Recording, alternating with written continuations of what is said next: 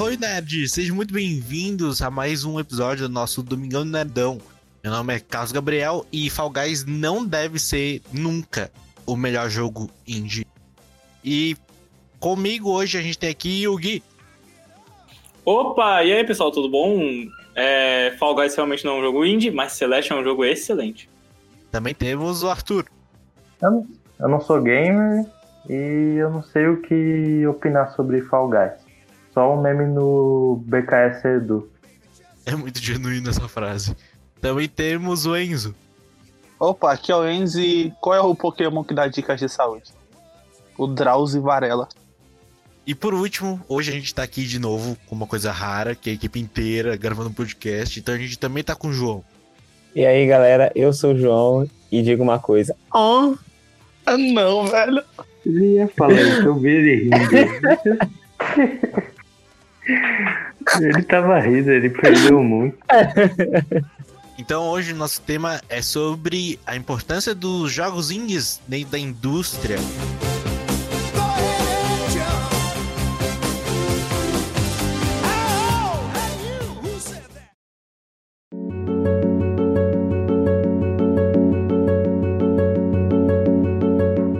Mas antes a gente veio a falar sobre o que, que é jogo indie, não é mesmo? Então, cara, os jogos indies nada mais nada menos que eles são aqueles jogos independentes, né? Aqueles jogos que são criados por pessoas ou por empresas que não têm um, um apoio financeiro muito forte, né? Então aí eles são esses jogos que eles foram, eles são criados dessa forma. Então aí a, a galera se refere a eles como jogos indies, né? Ou jogo, ou é, na verdade como jogos indies e jogos indie games, né? São assim que a galera se refere a ele.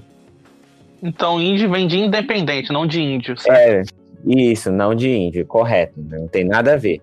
Vem dessa classe de jogos independentes que eles vão fazendo e, né, e, e eles sempre focam no, na inovação desses jogos. Então, por isso que os jogos indies, hoje em dia, são bastante lucrativos, né? Hoje, todo mundo quer fazer um jogo indie.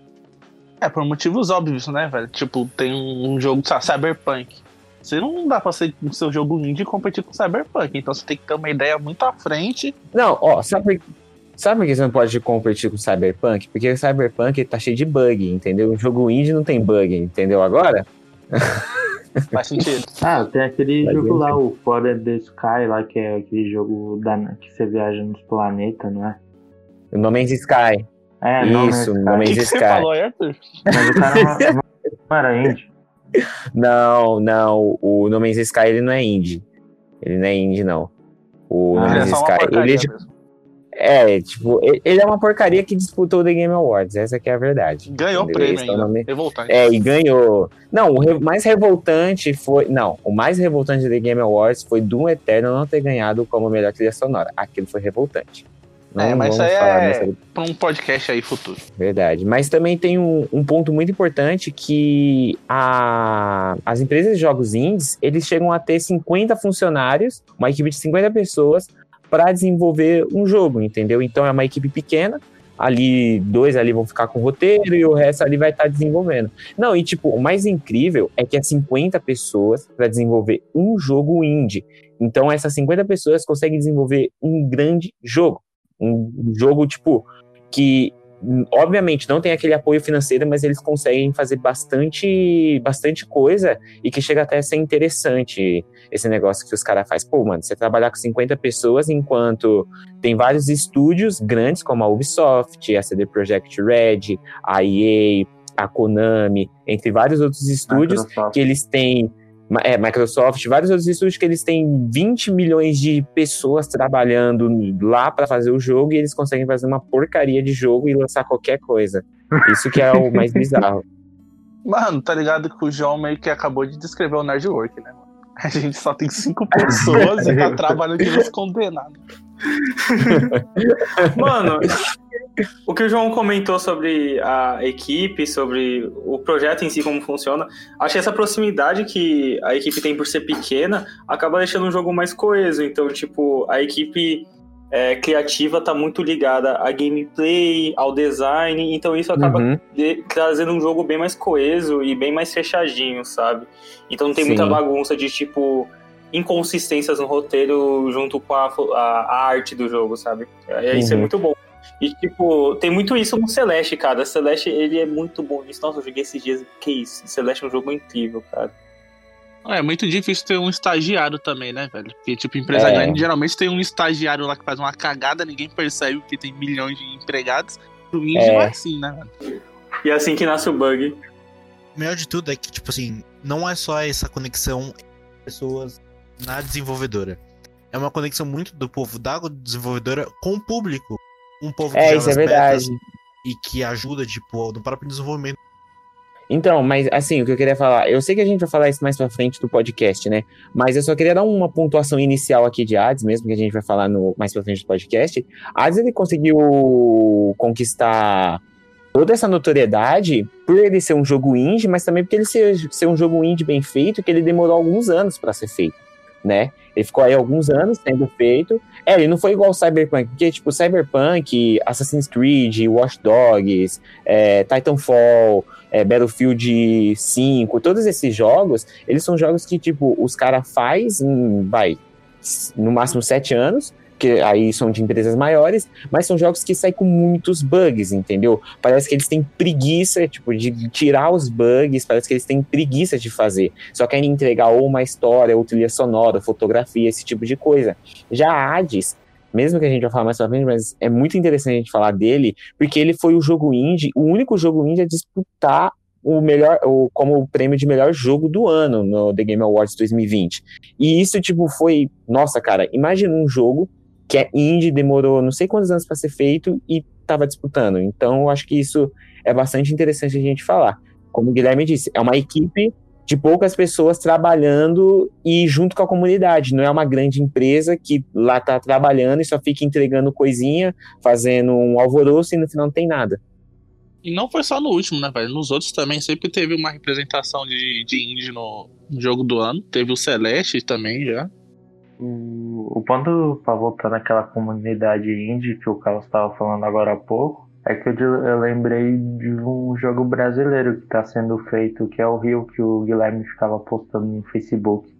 É verdade, ele é um jogo brasileiro e ele, tipo, o Rio, o 171 também, que é um jogo nacional, eles são todos jogos indies, independentes, entendeu? Tem aquele joguinho lá também, que é o joguinho dos memes que saiu na Steam. Muito bom. Isso também, tem vários jogos. Então, eu acho que o jogo indie ele tem isso, né? Ele tem uma proximidade com o fã. Por exemplo, um jogo indie, um jogo que, tipo assim, é, hoje é grandioso, é um dos maiores jogos do mundo, é o Minecraft. Ele é um indie, ele é um jogo independente.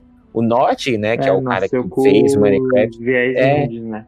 Isso, isso, isso mesmo, entendeu? Ele é um jogo independente. Tem, a gente tem vários grandes outros exemplos, como o World of Goo e o Five Nights at Fred, Limbo, que são outros jogos que, nas, que são indies e são grandes jogos, entendeu? Da indústria. Vendem que nem água na feira, né? Igual aquela fruta barata na feira. É igual Água na fileira não é água na praia, não. Na freira, como assim? na feira vende água, cara. Você não sabia, não? Não, eu escutei o Arthur falando freira, tá ligado? Como assim? Não, falei feira. ô.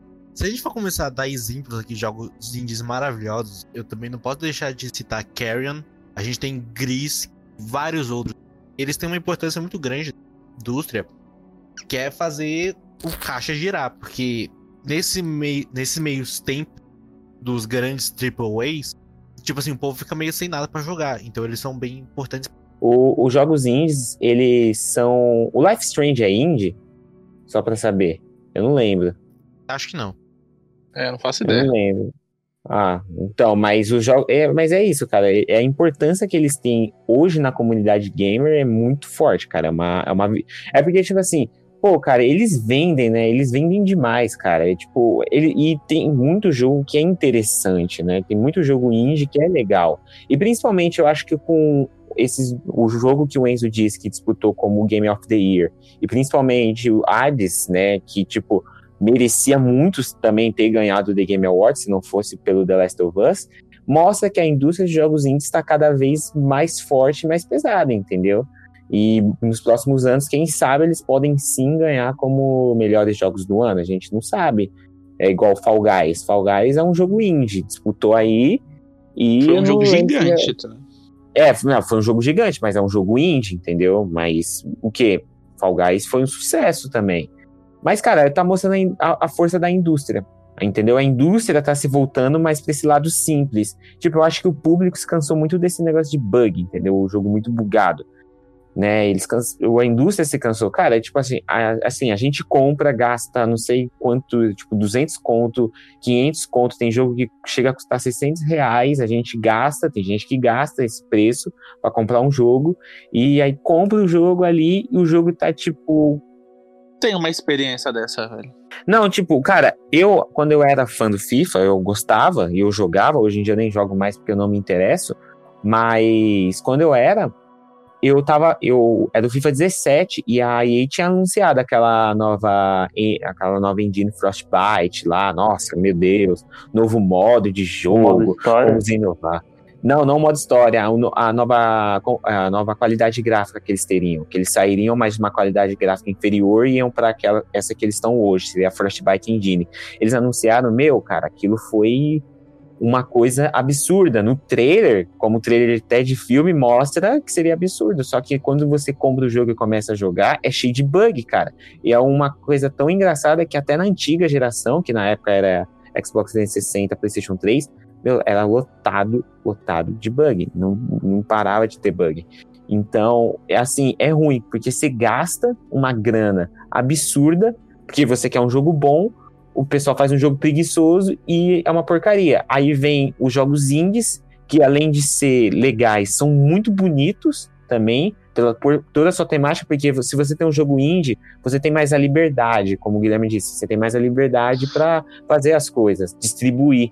E isso eu acho bacana nos jogos indies, por isso que eles vendem, eles são um sucesso absoluto. Ai, gente, uma, uma informação aqui rapidão. O Life hum. is Strange é desenvolvido pela Square Enix. Não é indie, não. Ah, não é indie, eu pensei que era. É porque tem maior cara de ser, cara, o Square Enix, o Square Enix, ou o Life Strange. O Square Enix, mas o Life Strange tem uma carinha de ser indie. Eu até pensei, cara, eu pensava tem que mesmo. era, mas não é. Mas é legal, cara. É legal que essa indústria tá aquecendo. Porque, cara, você não tem ali, tipo, um cara que fica nas suas costas gritando no seu ouvido dia e noite, falando assim: façam esse jogo funcionar, vocês têm que lançar, mesmo que eu seja assim às vezes, mas não tem um cara. Olha na, só, você, você tem uma indústria de games secreta aí. não, mas tipo... no prédio do João tem tipo um porão que de trabalhando em games, o João, vão trabalhar! Não, mas cara, eu acho que hoje em dia, porque assim, eu, eu vejo uma. Eu, eu coloco uma visão assim, por exemplo, você pega quando os, os games surgiram. Vamos falar os games, os games de os jogos de maiores nomes, como Mario, Zelda, é, Pac-Man, é, os jogos de Sonic, os jogos de guerra que tinha em, Pokémon. em Fliperama, Pokémon.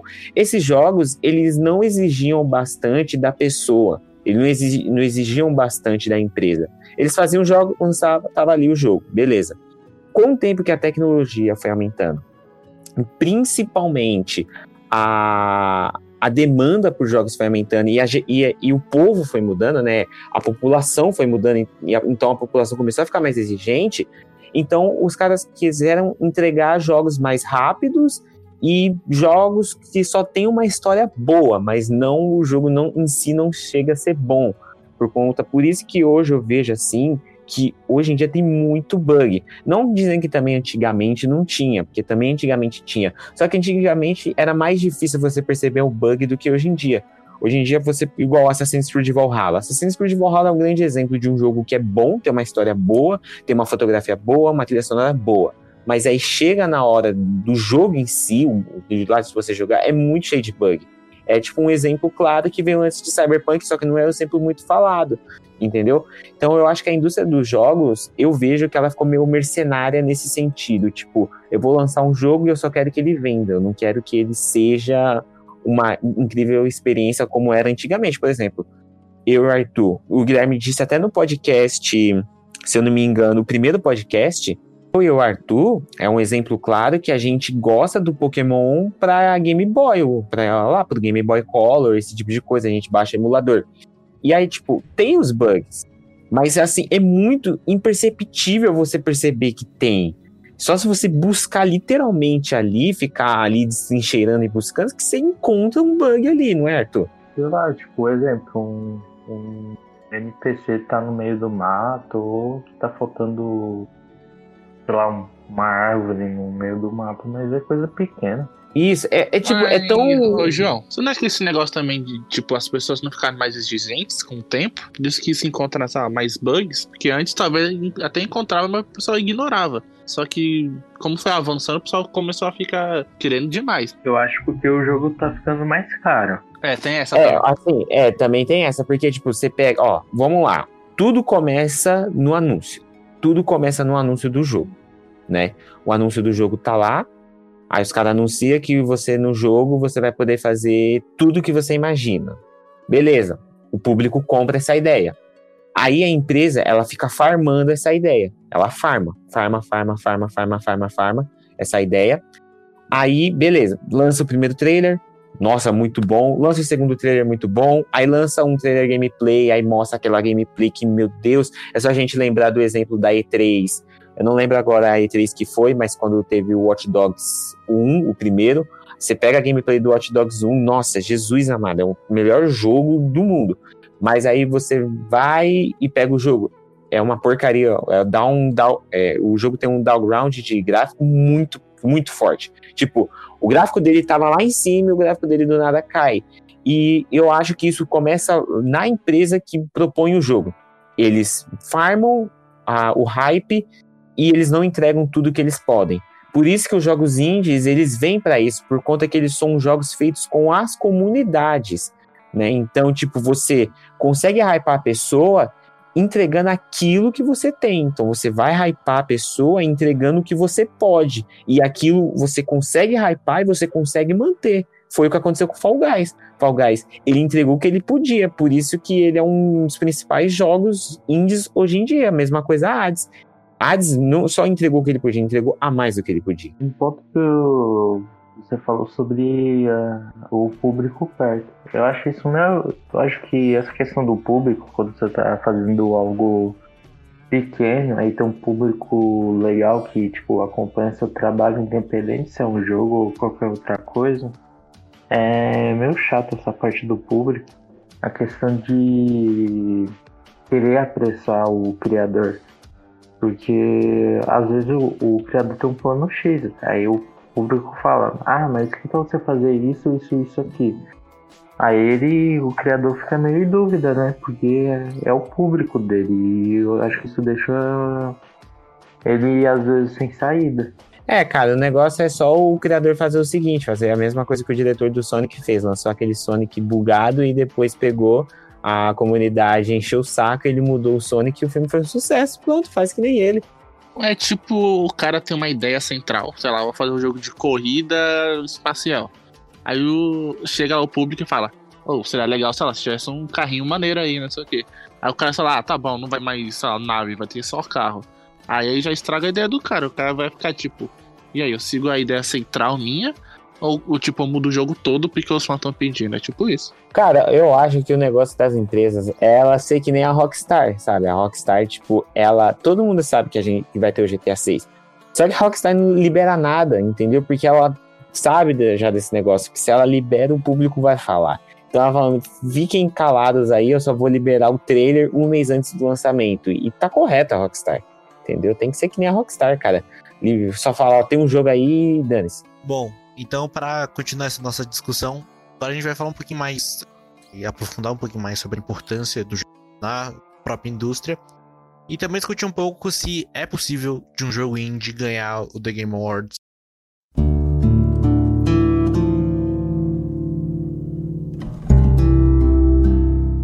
É só, tipo, ver agora, mano. Tem jogo indie, tipo, batendo jogo grande, cara. E Sim. é meio que surreal, porque eles conseguem fazer isso por conta do jogo. Você vê, sei lá, Uhum. o anúncio de um jogo indie, o cara lança no Facebook e, o tipo, as empresas grandes lançam, lançam o trailer na No E3, YouTube. na... É, velho, no, no The Game Award. Tipo, bate milhões de pessoas, todo mundo fica hypado, mas, tipo, o jogo indie que lançou o trailer no Facebook, o jogo é, tipo, tão bom que ele atrai o pessoal dos jogos grandes, tá ligado? Consegue bater de frente. Então, tipo, você para pra pensar, olha o poder que Fall Guys teve no, no. O poder que ele teve no ano passado. Tipo, a força que Fall Guys teve. E, e, a força que muitos jogos grandes não conseguiram ter. Tipo, conseguiram alcançar um hype, mas não teve. A importância da indústria do jogo indie hoje para a indústria dos games, a importância dessa indústria independente é, é mais do que, tipo, qualquer coisa que a gente ia ver, é, viu em outros anos, entendeu? Nos outros anos a gente até podia discutir, jogo indie é bom ou não é?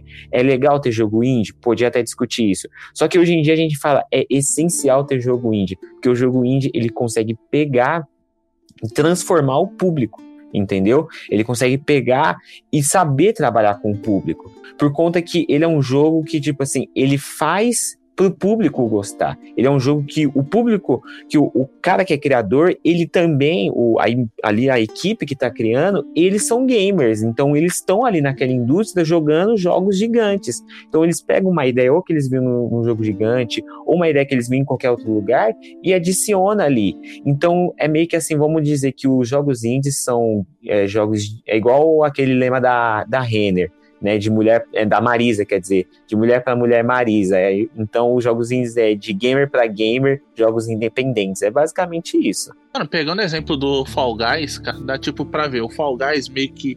Digamos, vamos ver na Twitch, um aplicativo de stream. Você vê, o Fall Guys tipo, foi muito assistido, sei lá, por um mês. Aí você pega o The Last of Us 2, que ganhou o jogo do ano. Sei lá, o hype dele foi só uma semana, tá ligado?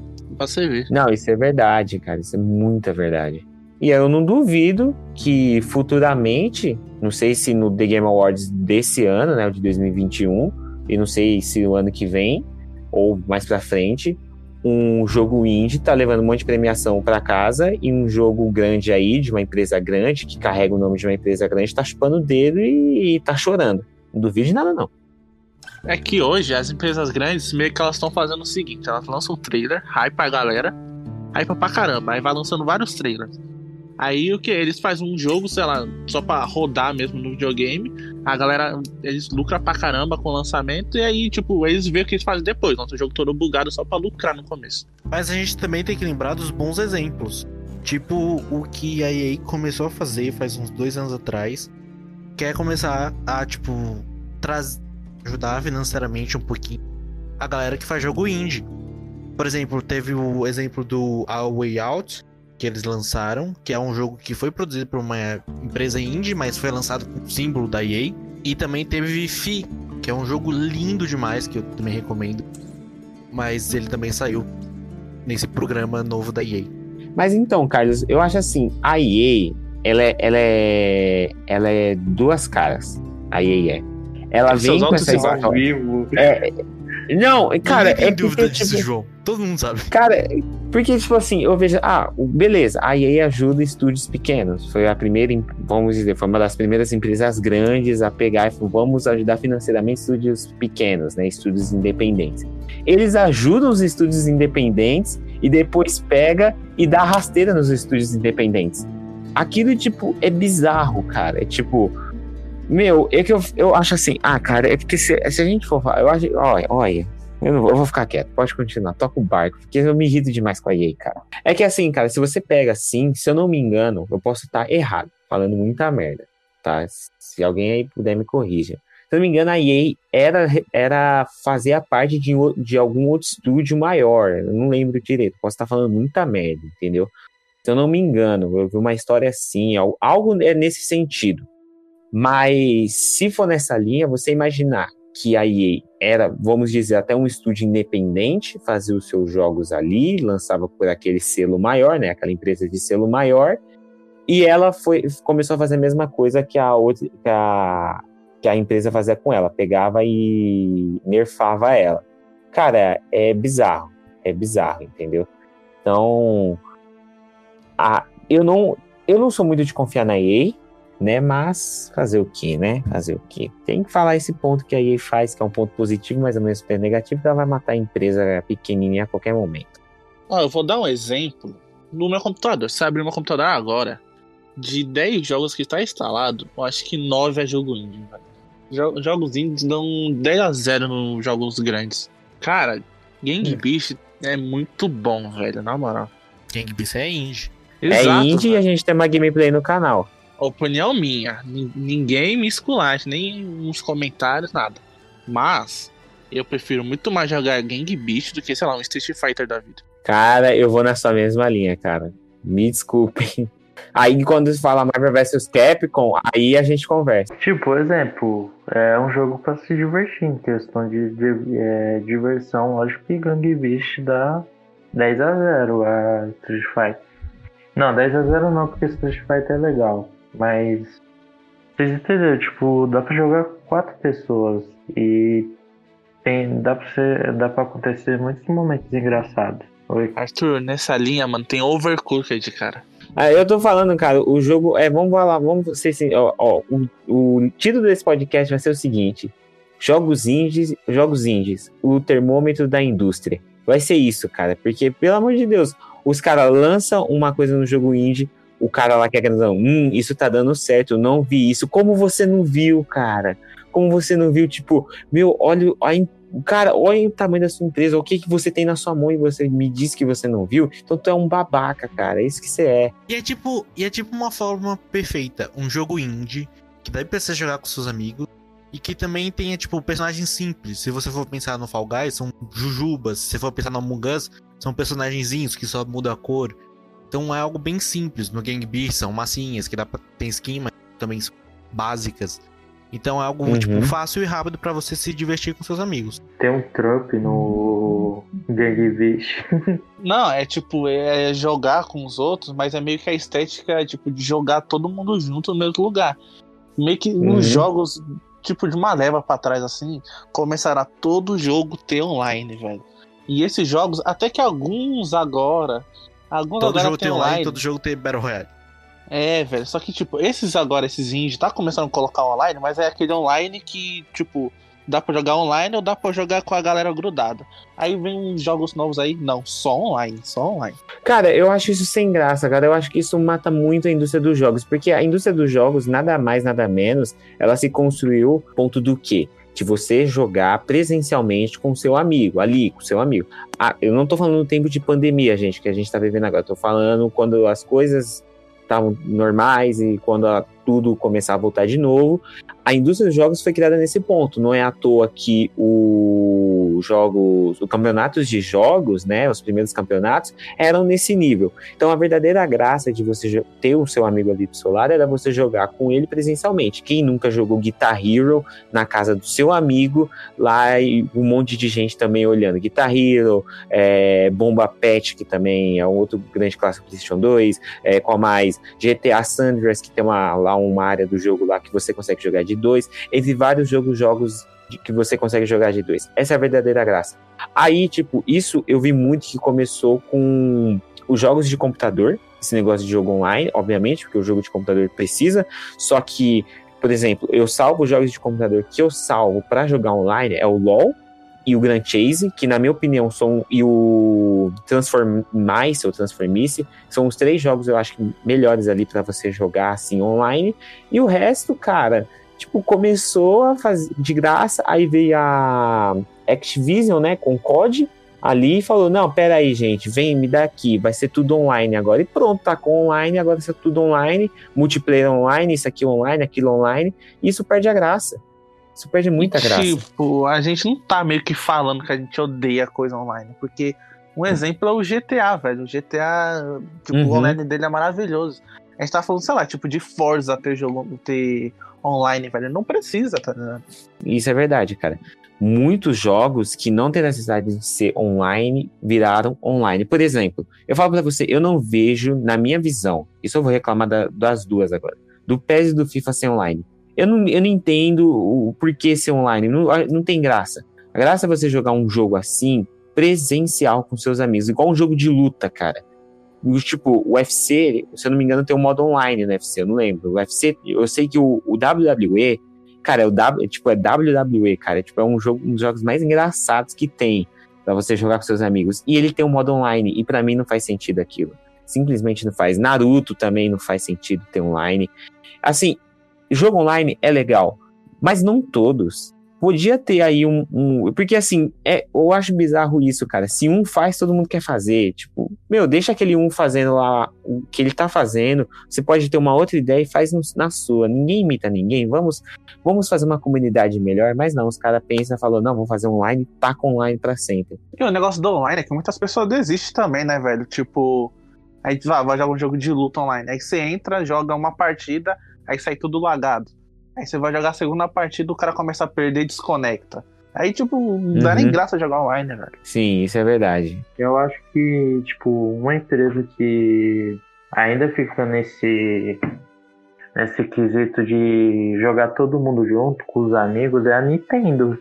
Porque É. ela tem jogos como o Mario Kart, o Mario Pet, o, o Mario Tennis, quer dizer. Ah, é o Mario Pet também, que ele é. Mario Party? É, Mario Party. Mario Pet, as ideias. O... Garrafa Pet. Garrafa Pet. Super Smash Bros. que é de luta e dá pra jogar com quatro pessoas também. Apesar que tem que comprar controle extra pro Switch, né? Sim, mas, tipo, se você vê o controle do Switch, ele meio que vira dois já, tá ligado? Já pensando nisso. Ah, sim, eu tô falando, tipo, exemplo, se for pra jogar com quatro pessoas, entendeu? Já Sim, tem que aí- mais. É. Que nem um dia o Enzo trouxe o Swift dele aqui em casa. Nosso Swift é a marca de carne. Eu trouxe uma picanha aqui pra casa, tá ligado? Ele trouxe o Switch aqui em casa e, tipo, todo mundo jogou. Aqui de boa. Ele só tinha dois. É, o controle do Nintendo Switch que divide em dois, normal. Só que aí todo mundo jogou e se divertiu. Até minha mãe, até minha irmã. E tal. Isso que é o ponto legal da Nintendo. E eles ainda não desistiram dessa ideia. Não é que não desistiram, mas eles ainda gostam dessa ideia de todo mundo jogar junto. Que nem. Acho que tem até comercial deles. Às vezes que mostra isso. Mano, o negócio da Nintendo é que ela devia, tipo, vender TV junto com o videogame, mano. Porque tanto o Nintendo Wii quanto o Switch, o que, que é de gente jogando controle na televisão, viu? Não é brincadeira.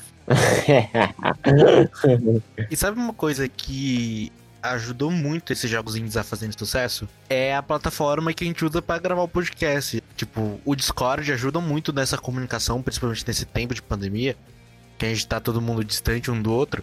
Então o Discord ajuda bastante. Por exemplo, no Among Us, o Discord ajuda, tipo, a o povo não falar essas coisas. No Fall Guys é o povo ter conseguir conversar entre si durante as partidas. Então, as coisas se interconectando também ficam mais fáceis e- e fazem até os próprios jogos serem melhores. Também, geralmente, alguns jogos que tem a opção de microfone, alguns são bosta, sem zoeira. É instalar o Discord e ir direitinho, porque eu não confia tanto nesse tipo de jogo, não. Eu, por exemplo, eu, João Paulo, eu joguei bastante online com, obviamente, jogos bons, que era assim, na minha visão, para online, né? Eu. Porque, tipo, a, a galera pode pensar, pô, o cara detonou o jogo online agora tá defendendo. Não, eram jogos bons que eram próprios para jogar online, não jogos ruins que tentaram tacar online e não deu certo. Mas eu joguei bastante. Eu falo pra você, assim, na época até, né, que eu jogava, assim, no Xbox, eu, obviamente, não tinha o Discord. Eu acho que o Discord ainda nem tinha lançado, não sei, eu acho que já tinha, mas eu não conhecia. Eu não tinha nenhum outro programa. Então eu usava o, o Kinect, né, do Xbox para estar servindo de microfone e ele conseguia captar bastante, bastante o som, né, naquela época que eu, que eu fazia isso. Hoje em dia, obviamente, né, os caras criaram os programas, tudo mais, os aplicativos para você conseguir conversar os amigos, esse tipo de coisa. E isso foi um, um destaque muito grande nos jo- jogos indies, e principalmente porque, cara, o, o, na década de 90, o- quando os caras faziam os jogos indies, eles faziam mais os jogos indies para os computadores, né? E como o aumento foi, tipo, porque o Hades, se eu não me engano, o Hades é para computador. Eu não lembro direito, se não me engano, o Hades, se alguém puder me corrigir, se eu não me engano, o Hades é para computador. E o Hades, ele vem com essa essência Tem de computador, computador. e tem pra console. É, mas, é, mas principalmente foi pra, feito para plataforma de computador. E eu, e eu acho que o assunto que a gente tem que entrar agora, o Hades, cara, é o Hades. Vamos pro Hades, vamos descer pro Hades, não o Hades do Cavaleiro do Zodíaco, da Princesa Saúde, sim o Hades. Nem o ad do, do Kratos lá. É, nem o Hades do Kratos, é o Hades. Então bora pro terceiro bloco. Porra de Princesa Saori é o que? É Disney?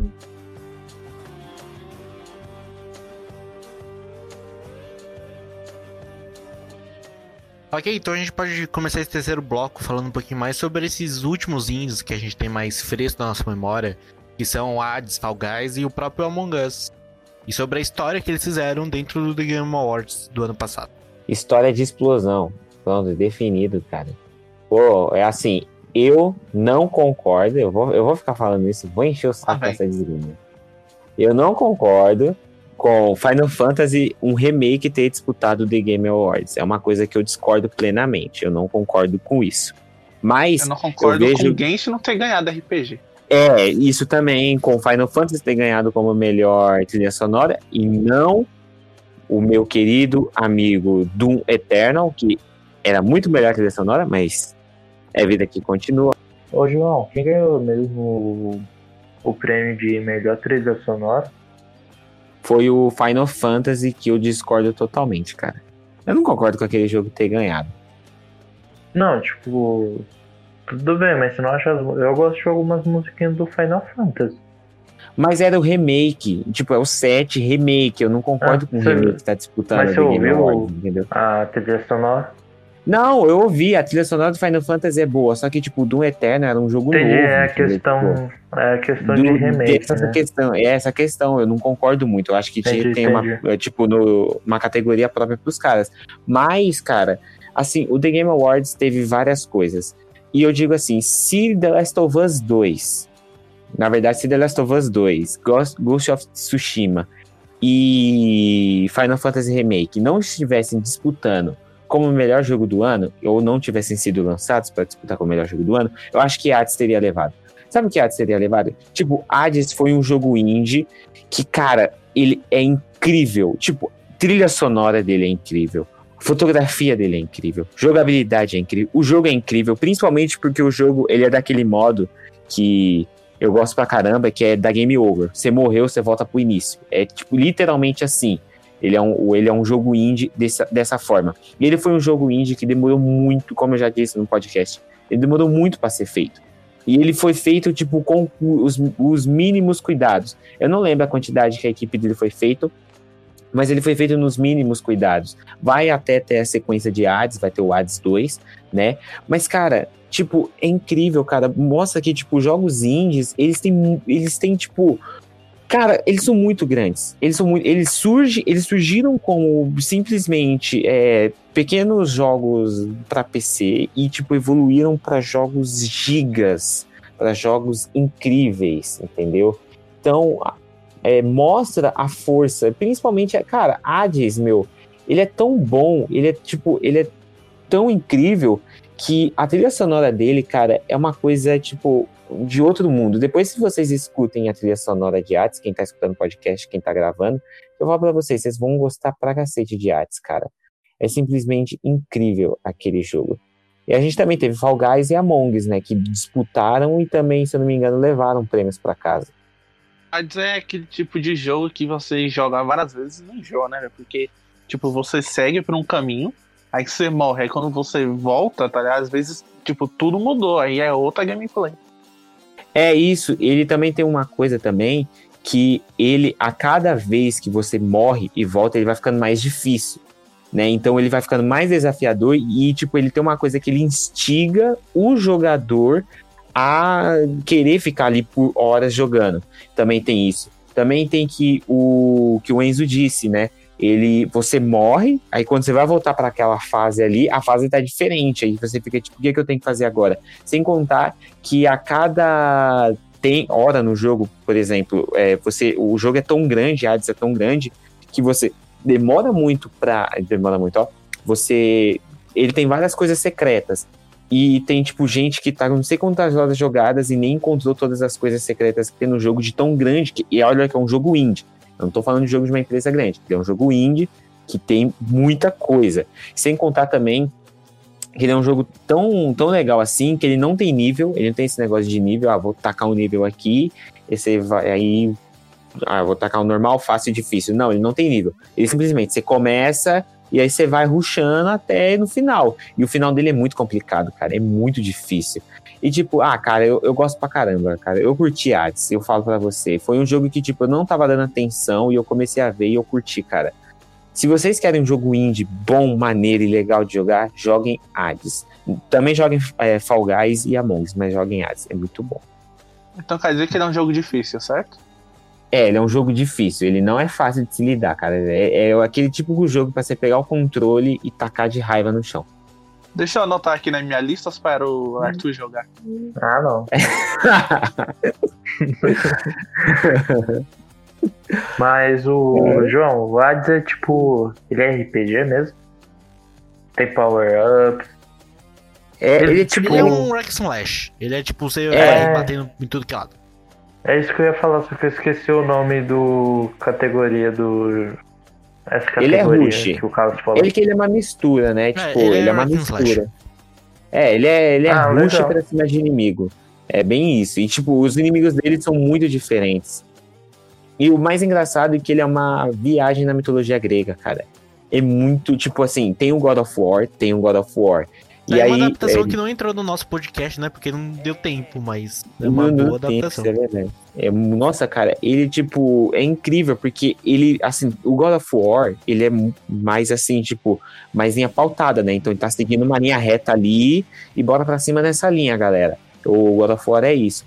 Já o, o Hades, ele abrange toda a mitologia grega. Nossa, cara, é, nossa, que jogo bom. E acabei de pesquisar Hades no Google Imagens, só aparece o jogo.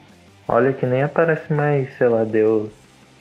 É de tão famoso que ficou, Sim. tipo, de primeira, ó, só o jogo, só o jogo, só o jogo, só o jogo. Ah, uma mitologia, aí, só o jogo, só o jogo, só o jogo, só o jogo. E um do Cavalo do Zodíaco. tem que ter o Cavaleiro do Eu só quero dar um adendo aqui, que, tipo assim, não tem nada a ver com Fall Guys e Hades, mas tem a ver com, tipo assim, a indústria de jogos indies em geral. Por favor, você ouvinte que tá ouvindo de falar aqui tanto sobre jogos independentes, não ache que é porque é um jogo independente que ele foi feito com 20 mil reais. Não é assim que o negócio funciona. Mesmo ele sendo um jogo independente, tipo assim, ainda existem pessoas a serem pagas. Então, esses jogos ainda consomem alguns milhões de dólares. Só que muito menos do que um AAA que tem até perto de centenas de milhões. Muito menos que um Final Fantasy, vamos falar assim. Tá falando desse jeito, meio ignorante pro Final Fantasy, para ele fica parecendo que o Final Fantasy é ruim.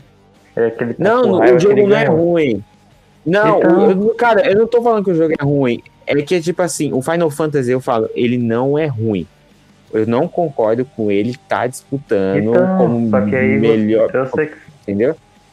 Então, é do jeito que toda vez você fala, então. Aí ele fala do Final Fantasy, parece que você não Tá, então vou gostou, falar o tipo, FIFA. Pronto, o FIFA. Ah, mano. O que você falou, velho?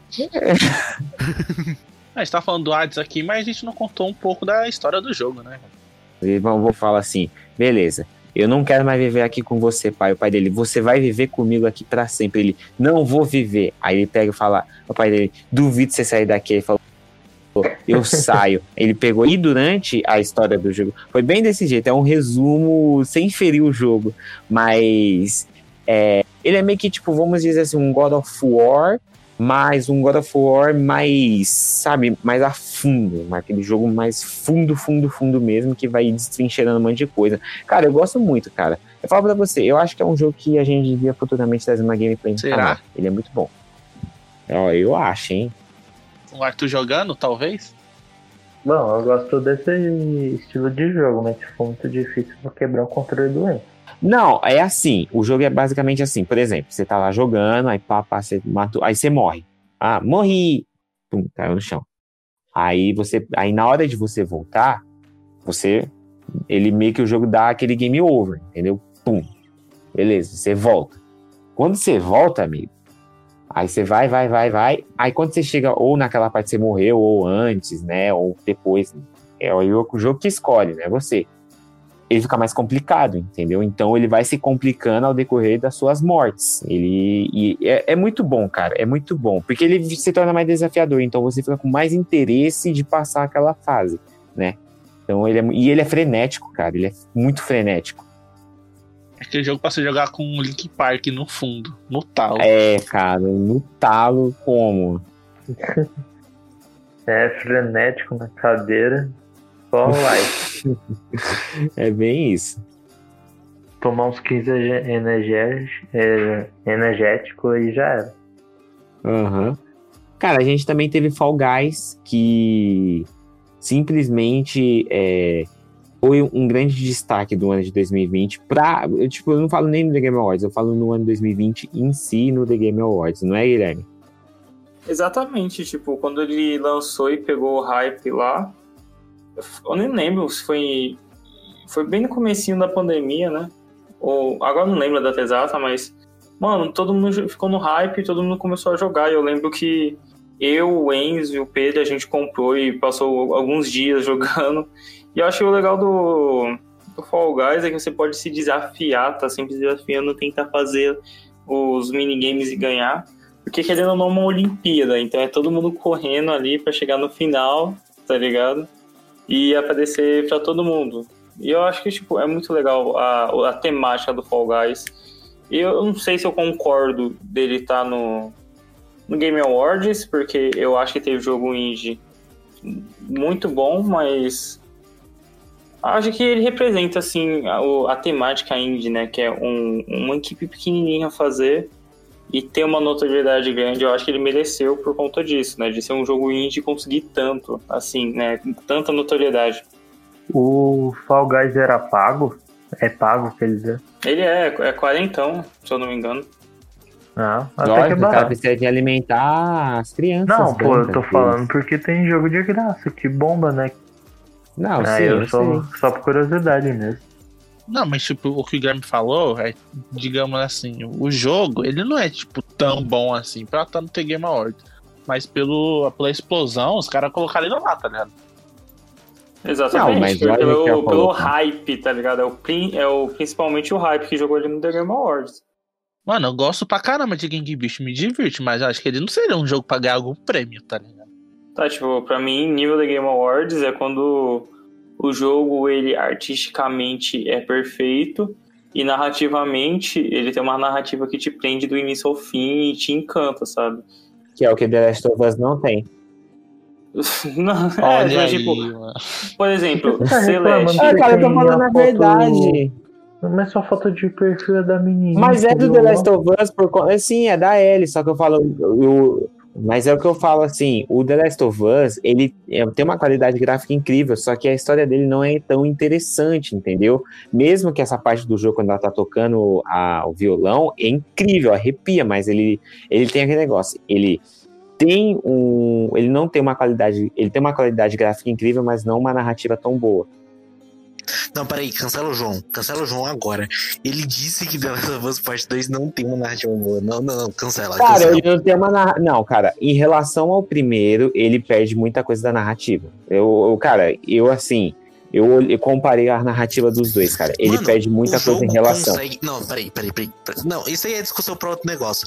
Mas o jogo consegue continuar a narrativa mesmo numa luta, as duas estão caladas. Então é isso que eu quero falar, só isso. Bom, Ó, o ponto que eu também quero dizer é que você defende Cyberpunk, então você não tem vez. Ó, eu, eu quero falar uma coisa aqui, eu quero deixar uma coisa concreta nesse podcast pra você que nada escutou. de game, mas eu tô gostando da treta. Continua. Então, eu vou deixar algo travado aqui nesse podcast, hein? Antes do The Game Awards desse ano de 2021, a gente vai fazer um podcast. A gente vai fazer uma guerra sobre o The Game Awards de 2020. Cada um aqui tá defendendo um jogo, a gente vai ver sangue no. Eu vou fazer uma pipoca. sangue no áudio. É, é, tipo, eu quero ver todo mundo que tá aqui gravando esse podcast. É, tá confirmado pra gente fazer uma live antes Sim. do The Game Awards de 2021, falando sobre o The Game Awards de 2020, criticando tudo. Sim, cara. Ah, Nossa, eu vou cancelar Eu vou tudo, tentar cara. ver, vou fazer uma pipoquinha e só. Anota aí, ouvinte. eu vou cancelar o Você João. vai ver treta.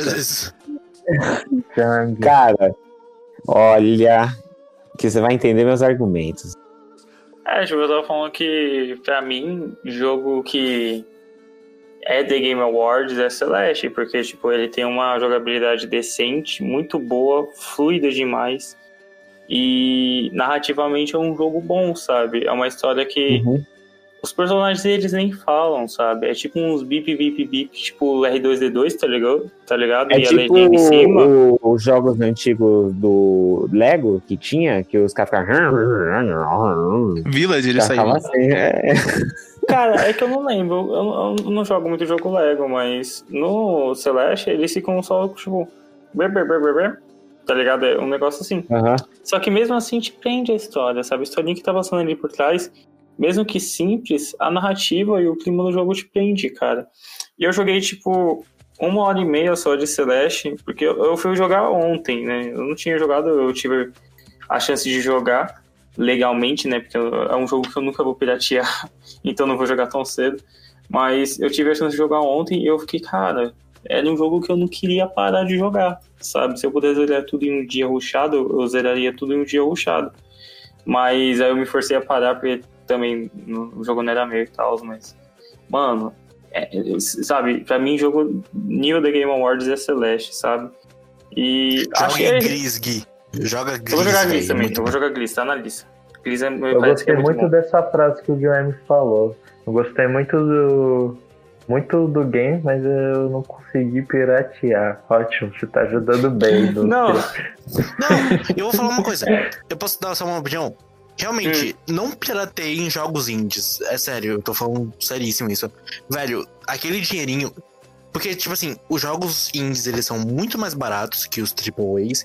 E aquele dinheiro é importante pra aquela produtora. Então, não pirateie, é sério. É tipo, se você não tiver condição agora, espera, junta um pouquinho de dinheiro, mas compra o jogo, porque vale a pena.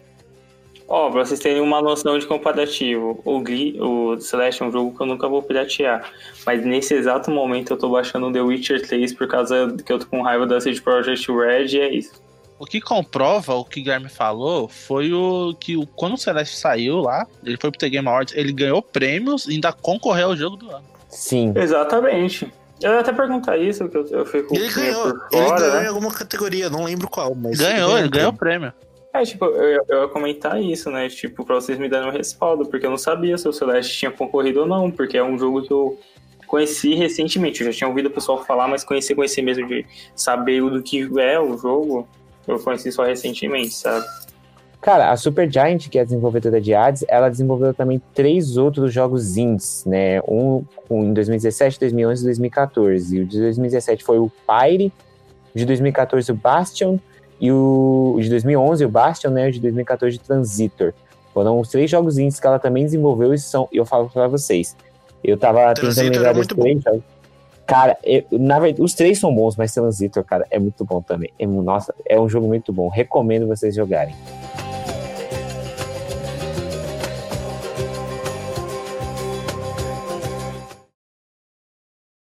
Ok, então agora a gente vai pra roleta das recomendações e vamos ver quem vai hoje. Jogo da vida. Jogo da vida.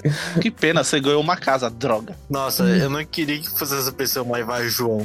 Caiu tu. Ah, eu fodeu. sabia que seria eu, cara. Eu já tava aqui, Não, ó. pode encerrar. Você sabe qual é o jogo que ele vai recomendar? Tá bom. É, né, gente? Eu sei. É, acabou. Ó, não, eu vou recomendar. Eu vou recomendar. Finalizou. Então, finalizou não, calma aí, calma aí. Tchau, João. Calma tchau, aí, eu João. Então, gente, muito obrigado por ter ouvido na Jur. É, muito obrigado por ter ouvido esse episódio do Domingo Nerdão. Siga a gente nas nossas redes sociais.